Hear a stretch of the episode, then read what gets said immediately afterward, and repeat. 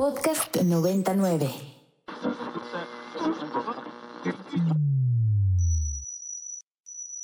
Ingresando código de acceso. Verificando permisos. Trazando ruta. Novena dimensión. Acceso temporal. Autorizado. Abriendo portal en 5, 4, 3, 2, 1.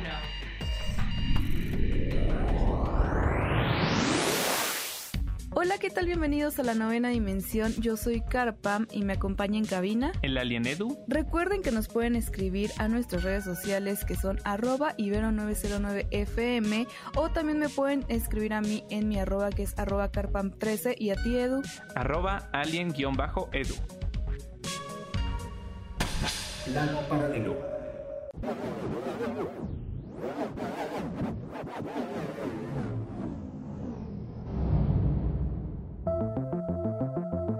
¿Qué onda, Car? ¿Qué onda, Eduardo? Y un saludo a todos los terrícolas que se encuentran escuchando esta mañana La Novena Dimensión, el mejor programa de radio de la galaxia. Yo soy el Alien Roberto y el día de hoy les quiero tocar un tema un poquito controversial, pero creo que vale la pena destacar. Y es que ya han pasado algunas semanas desde el estreno de She-Hulk, pero hay un fenómeno que le está ocurriendo a este programa que le ha ocurrido a algunos anteriores y es el review bombing. ¿Qué quiere decir esto? El review bombing es cuando en distintas plataformas o páginas dedicadas a la crítica por parte del público, como lo son Rotten Tomatoes o IMDb, las personas que tienen un odio en particular a cierto producto sin siquiera haberlo visto o jugado, en la mayoría de los casos, deciden unirse y meterse a esas páginas para calificarlos con calificaciones pésimas desde 0 hasta 1, 2 o 3 y comentarios sumamente negativos. Y eso le acaba de pasar a esta nueva serie de Marvel y Disney Plus por un hecho muy particular y molesto y es el machismo hacia esta serie debido a que evidentemente el personaje principal es mujer. Ahora bien, hay que reconocerlo, todos los fandoms tienen su lado tóxico y Marvel tiene uno de los más pronunciados.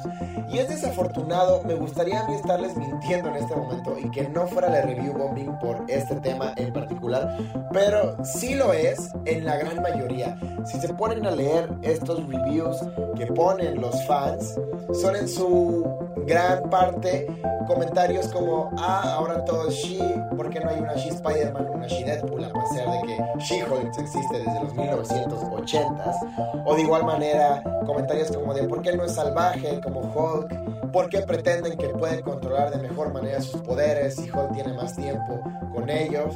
Y es como de personas, pues vean la serie, ahí lo explican. En ningún momento afirman que es más poderosa que Hulk, aunque sí afirman que sus poderes los obtuvo de una manera distinta a los de él y por ello tiene ciertos funcionamientos de una manera diferente, como el hecho de que ella pues puede controlar cuándo se transforma, cuándo no, algo que Hulk en su momento no podía hacer. Pero evidentemente a estas personas no les importa mucho investigar el porqué de sus preguntas, sino solo atacar.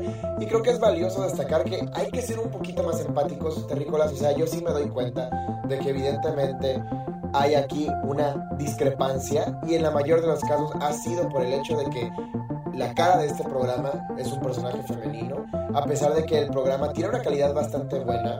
Realmente no creo que sea ni por cerca de los peores proyectos de Marvel, todo lo contrario, es de esta nueva gama de proyectos que ha hecho para Disney Plus, de programas que cuentan con una calidad increíble, no tan solo en aspecto de productos y efectos visuales, sino de presupuesto también, y con increíbles actuaciones. Y aunque la historia, sí, les voy a ser honesto, la historia a lo mejor no es la más interesante, la más profunda, sí que nos presenta un personaje carismático y un personaje alegre y chistoso, que es el de She-Hulk, que ha sido su rol en los cómics por mucho tiempo.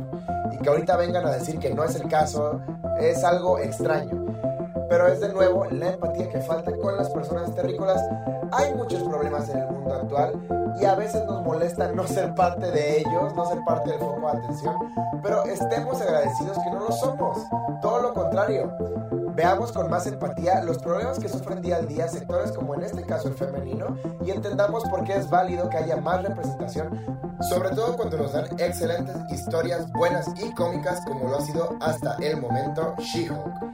Y Carl, Eduardo, sé que es un tema un poquito controversial, pero pues es que aquí la nave se tiene que platicar también de eso. Yo quedo pendiente de la opinión de ustedes y de la de los terrícolas. Recuerden que nos la pueden hacer llegar usando el hashtag novena dimensión en Twitter.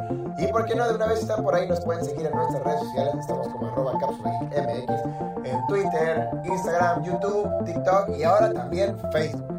Ya me despido, les mando un saludazo, buenas vibras para este día y lo más importante de todo, súbanse a la nave.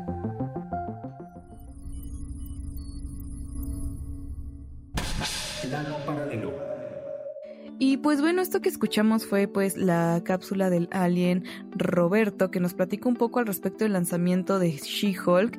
Y la verdad es que qué triste que a veces... Eh, pues se tire un poco de hate al respecto del género, ¿no? Creo que es una muy buena serie que, que está inspirada en una nueva superheroína basada en Hulk, que Marvel tardó en ponerle atención a todo lo, lo que pues involucra a las chicas dentro del mundo de Marvel y que pues lo está haciendo ahora, quiere aprovechar la oportunidad y, y pues bueno, yo no sé tú qué opinas al respecto, Edu. Es que además algo que está como bastante gacho es que, bueno, tiene increíbles directores, guionistas. Eh, yo tuve la oportunidad por ser prensa de ver los primeros cuatro episodios y siento que tiene como una comedia bastante única, bastante original, pensada. Eh, la estructura de la historia es buena y que algo como cuestiones de género o, cuestiones eh, que, no van como meramente involucrada en la trama terminen opacando el trabajo de meses, meses o incluso años de, de personas que dieron cuerpo y alma a poder hacer una pieza de entretenimiento es como bastante, bastante triste.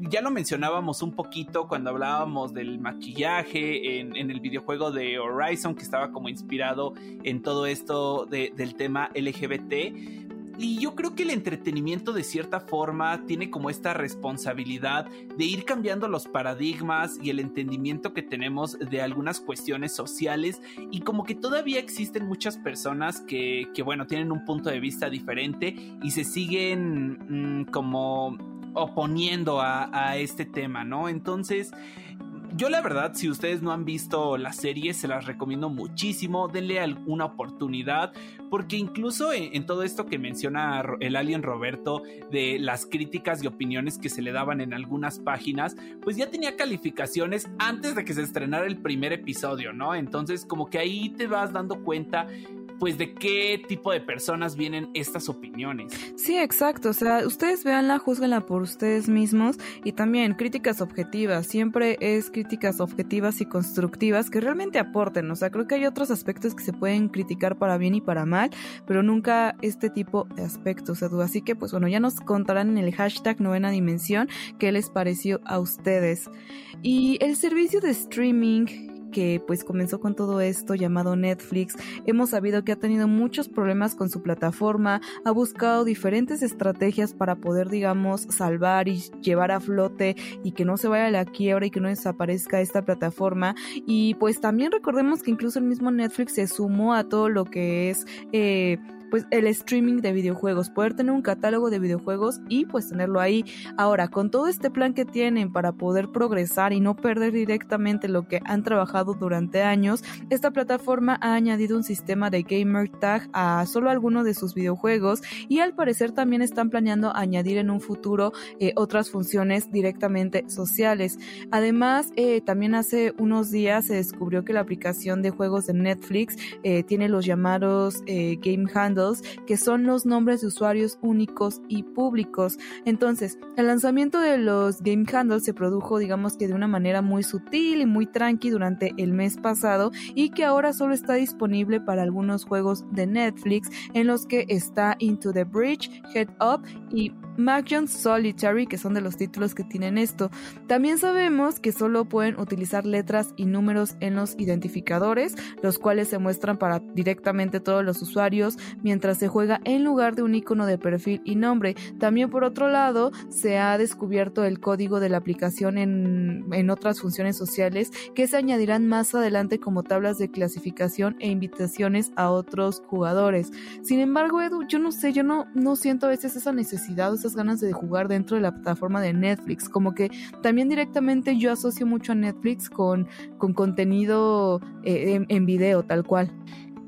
Definitivamente, es como un método bastante raro que Netflix está teniendo, pues creo que eh, no es secreto que Netflix está pasando por una mala etapa y, es como parte de sus estrategias para captar nueva audiencia, pero también como que ya entre tantos servicios de videojuegos, eh, además pues nosotros que somos como muy amantes del gaming, estar abriendo la aplicación móvil de Netflix para jugar algunos títulos se me hace un poquito exagerado, al menos de que hubiera un juego en específico al que ya le tenías muchas ganas, eh, pues como que tiempo atrás, aunque yo creo que todas estas estrategias que, que bueno, que, que, está sumando, eh, al final de cuentas, pues, pues, es un extra, ¿no? Que para quien lo quiera tomar ahí está bien. Aunque igualmente creo que ya había. Aunque igualmente creo que ya había habido reportes de que en verdad son muy, muy pocos usuarios los que están tomando estas. Eh, eh, estas, eh, los que están ocupando este servicio de videojuegos en, en, la aplicación móvil de Netflix. Y bueno, yo incluso quisiera que ahí las personas, y bueno, yo incluso quisiera que ahí los que nos están escuchando pues nos comenten en el hashtag novena dimensión si ellos aunque sea sabían que en la aplicación de Netflix de celulares existían videojuegos, ¿no? Porque creo que además es algo a lo que ni siquiera se le ha dado como la mercadotecnia o el anuncio. Sí, exacto, como que de pronto, como lo mencionaba, o sea, fue muy discreto, todo muy bajito en la mano, pero no se han tampoco dedicado a difundirlo. Entonces creo que también por ahí no está siendo la mejor manera, no está siendo abordado de, o llevado como quizás se debería, entonces se desconoce. Y también siento que los títulos son títulos muy sencillos, ¿no? Que están compitiendo con una industria muy grande del videojuego, que tienen muchas cuestiones sociales, familiares, etcétera. Entonces, no sé, Netflix tiene que hacer otra cosa diferente, tiene que abogar por otra situación totalmente ajena tal vez, pero pues bueno, yo espero que realmente les funcione porque pues el pionero del streaming se está viendo en problemas y definitivamente no queremos que desaparezca. Pero Edu, en lo que terminamos de ver lo que en el catálogo de Netflix, ¿por qué no nos das ahora sí la recomendación semanal de anime? Claro que sí, Car. Esta semana les traigo un anime que ya tenía mucho tiempo que quería ver y como que no le había dado una oportunidad y dije, bueno, vamos a probarlo. Y la verdad es que me gustó más de lo que esperaba. Su nombre es eh, Periodo Azul y lo encuentran en Netflix, mira ya que estamos hablando de la plataforma.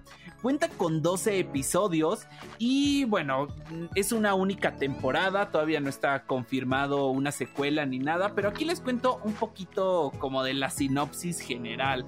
Todo gira alrededor de nuestro protagonista Yatora, que es un joven que cursa su último año de preparatoria. Él es sumamente dedicado y se esfuerza muchísimo para mantener un promedio perfecto.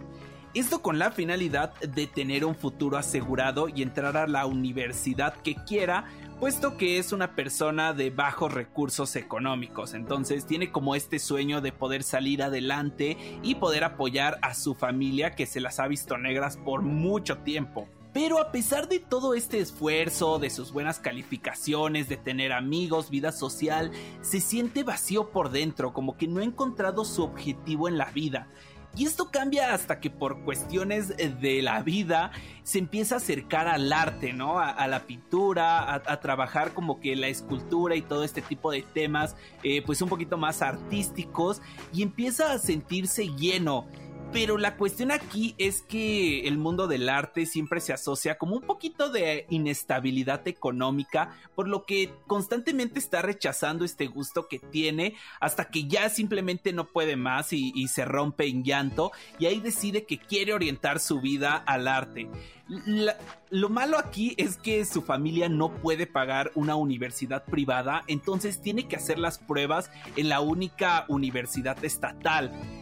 Y aquí, y esta universidad tiene un margen tan pequeño que, bueno, tiene muy pocos meses para prepararse. Entonces el anime es ver este camino a la preparación a su examen.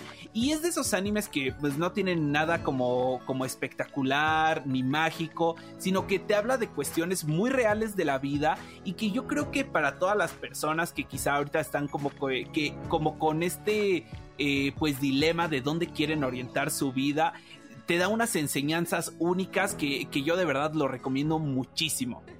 Nada mejor, Edu, que estos animes que te dejan una lección de vida o que quizás te puedes identificar un poco porque te ayudan como a ver la vida desde otra perspectiva. Así que ahí lo tienen para que lo disfruten y lo añadan a su lista de animes por ver. Y pues bueno, como es costumbre, nos vamos a despedir el día de hoy con el opening de este anime para que se les antoje y si lo vean.